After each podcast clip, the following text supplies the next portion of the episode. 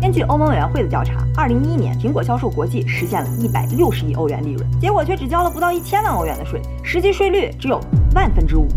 二零一四年，苹果销售国际的实际税率更是达到了夸张的万分之零点五。假设你一年赚一百万，那就相当于就交了五十块钱的税，那不等于没交吗？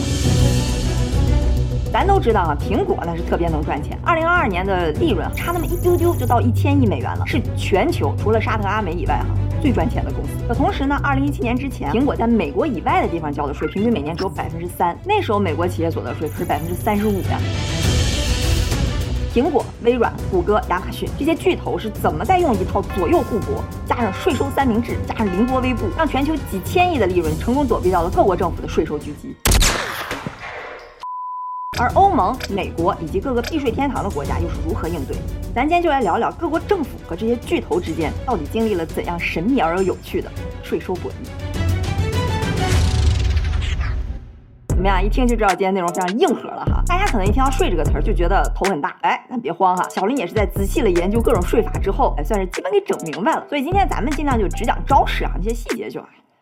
先声明一下啊，我今天讲这些避税相关大部分操作呢，不是公司财报上的，或者是公开官方说的，但大部分也都是业界公开的秘密。所以就是数据不一定全，但事儿呢，基本上就那么个事儿。咱都知道啊，一个公司它盈利了、赚钱了嘛，它就得交一个企业所得税，就跟我们个人有收入交个税是一样的。要是这个企业就在一个国家经营，那很直观也很好算，是吧？但是呢，要碰上像苹果这种跨国公司，那就有点上难度了。打个比方哈，这苹果公司在加拿大卖了一个 iPhone，假设卖一千块钱，但那个手机之前可能是经手了美国、中国、日本、韩国、欧洲等等一系列国家零配件组装出来的，那你怎么算，对吧？你肯定不能把这一千块钱都按加拿大的税率把税交加拿大上。所以理论上啊，一般针对跨国公司，它是这么操作的，就是看这个产品在我们国家产生了多少价值，这个价值增加的部分就 value add，那就给这个国家交税。就比如说哈，刚刚那个 iPhone，它在韩国呃做的屏幕，造屏幕的公司产生了两百块钱的利润，那就按韩国的企业所得税百分之二十七点五交给韩国政府交税。那这个手机经过批发组装到加拿大这已经就进口九百块钱了，我卖一千块钱，产生这一百块钱的利润，就按加拿大企业所得税百分之二十六点五交给加拿大政府。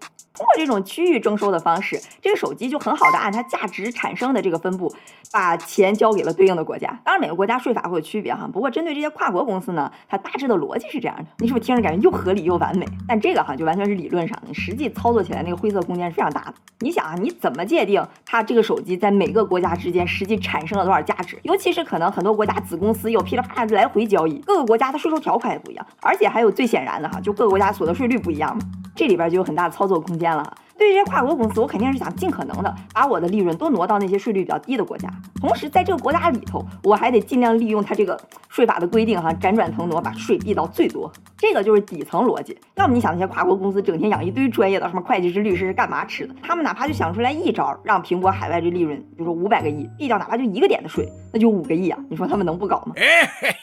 好，了解了这个目标底层逻辑哈，咱们就要慢慢深入到精彩的内容了。咱来仔细看看苹果它是怎么操作的。首先啊，大部分国家就是按我们刚刚说那个逻辑，但这里边有一个例外，哎，就是美国。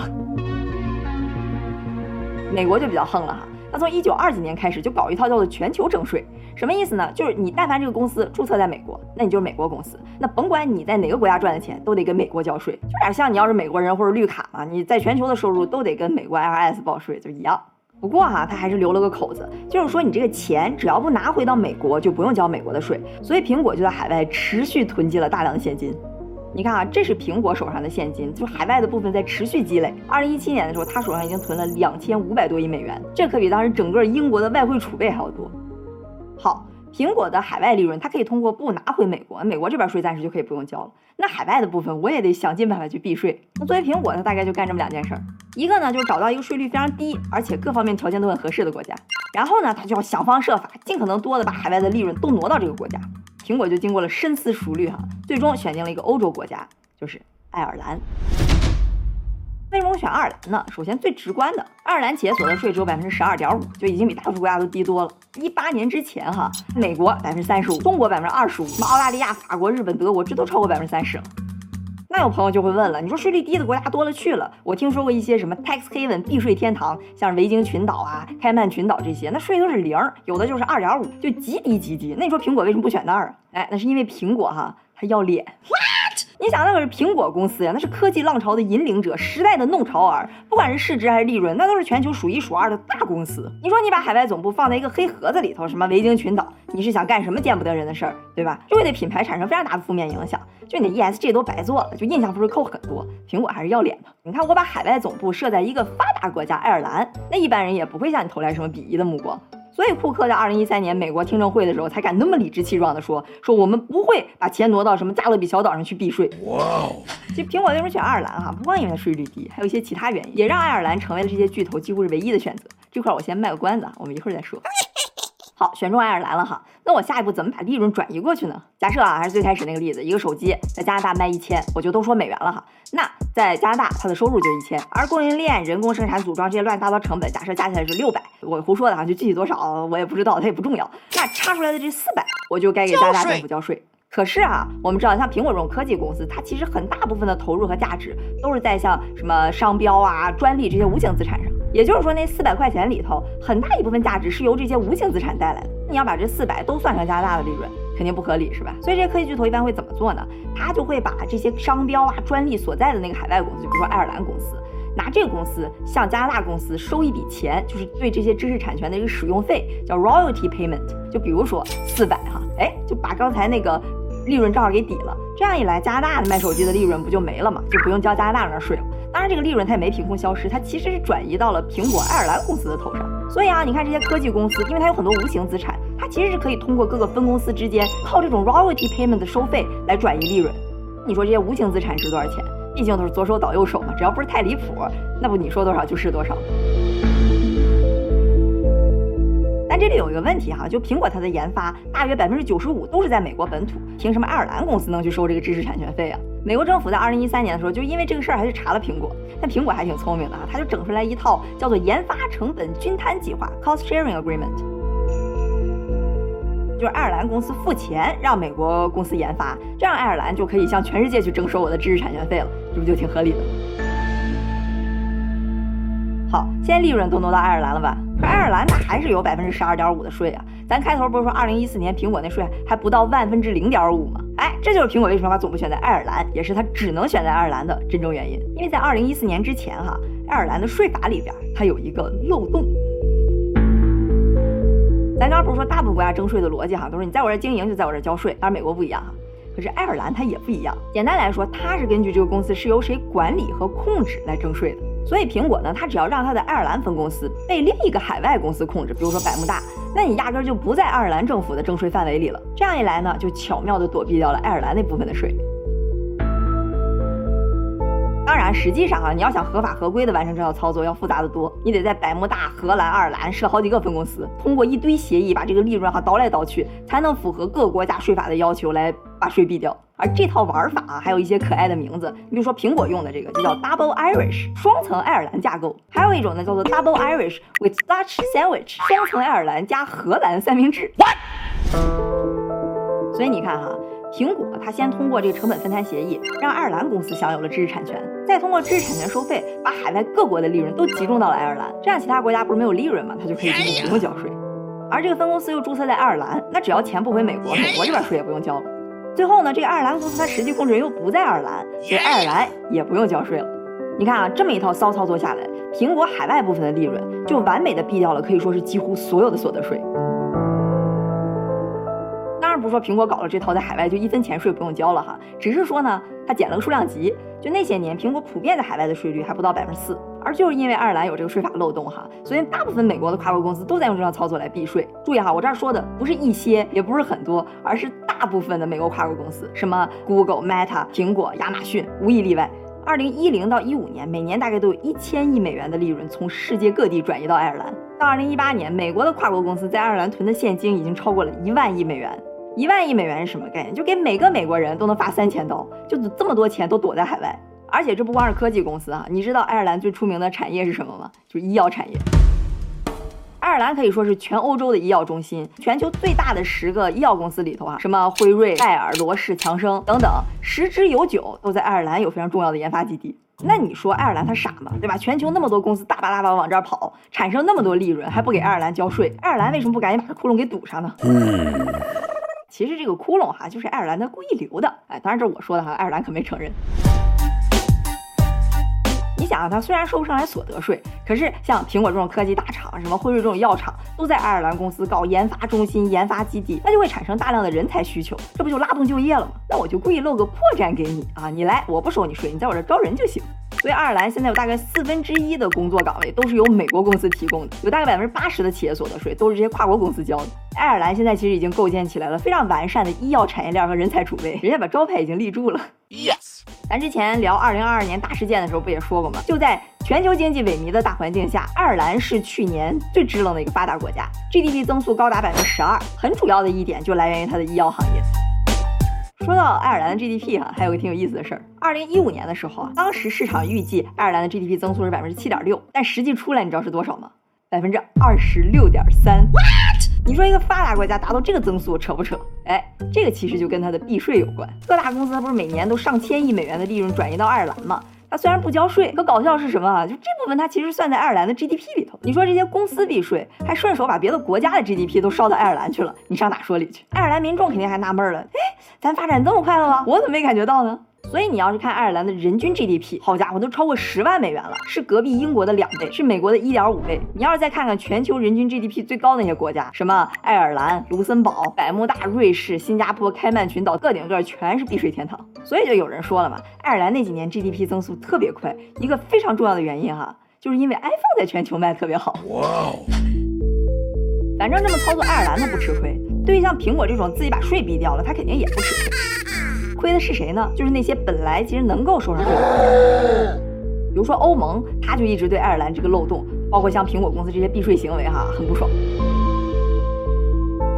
二零一六年呢，欧盟就经过了三年的调查收集证据，就下了一个命令，他就说苹果在二零零四到一四这十年间啊，在爱尔兰政府的协助下，有一千一百零八亿欧元的利润几乎没有交任何公司税，就要求苹果补缴一百三十亿欧元的税，这也是全球税收有史以来最大的一笔，就所谓的罚款吧。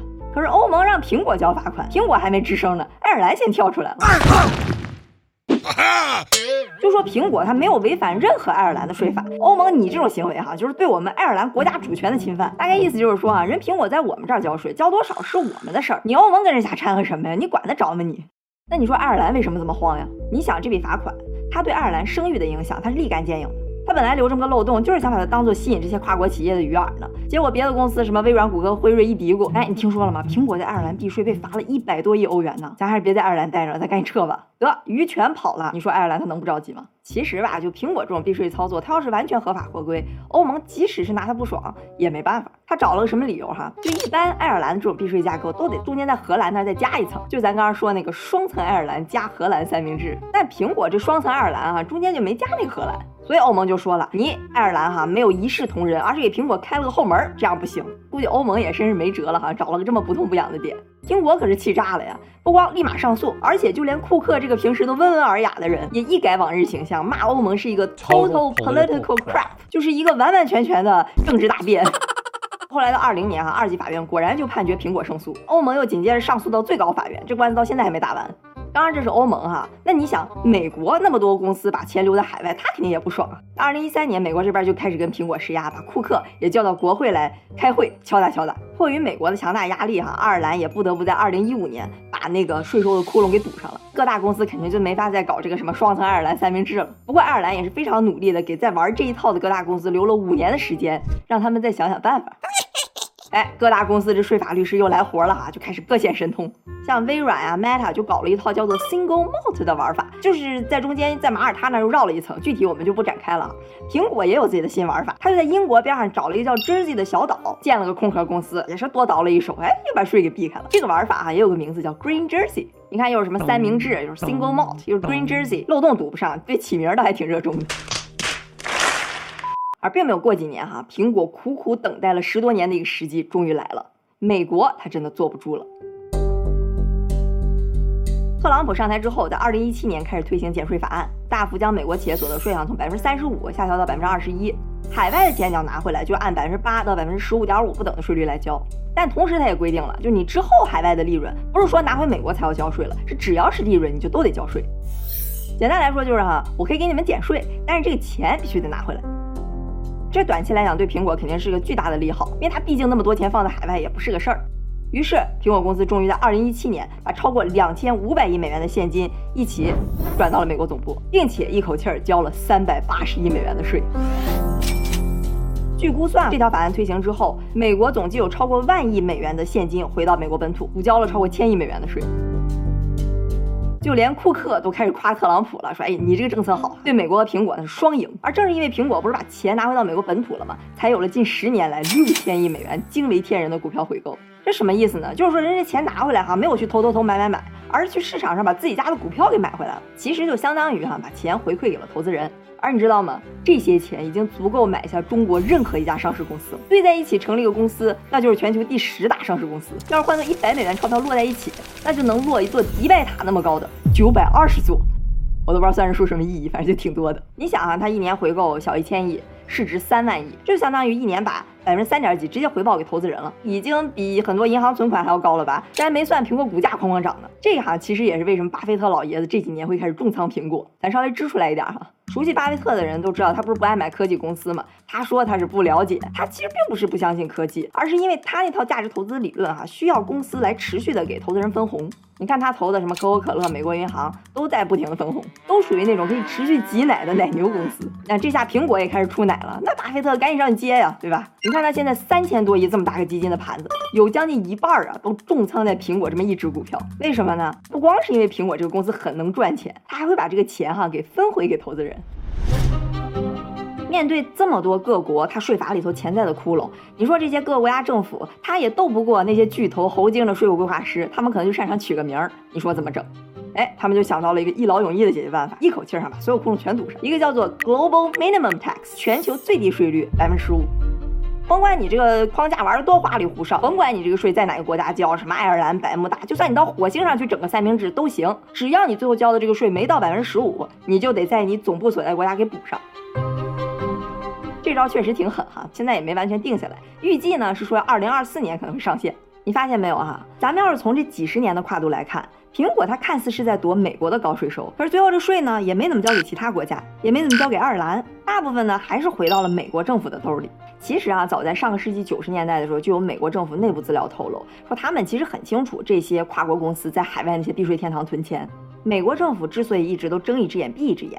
就是因为他们早就清楚，这些钱早早晚晚都会再回到美国。你看哈，咱们今天表面上是在聊苹果这种公司怎么避税，但实际上呢，我们其实也在分析各国政府之间的较量。看过小林这么多金融大事件的很多朋友，应该可能也能感受到，就我们不能用一个静态的眼光去看金融市场。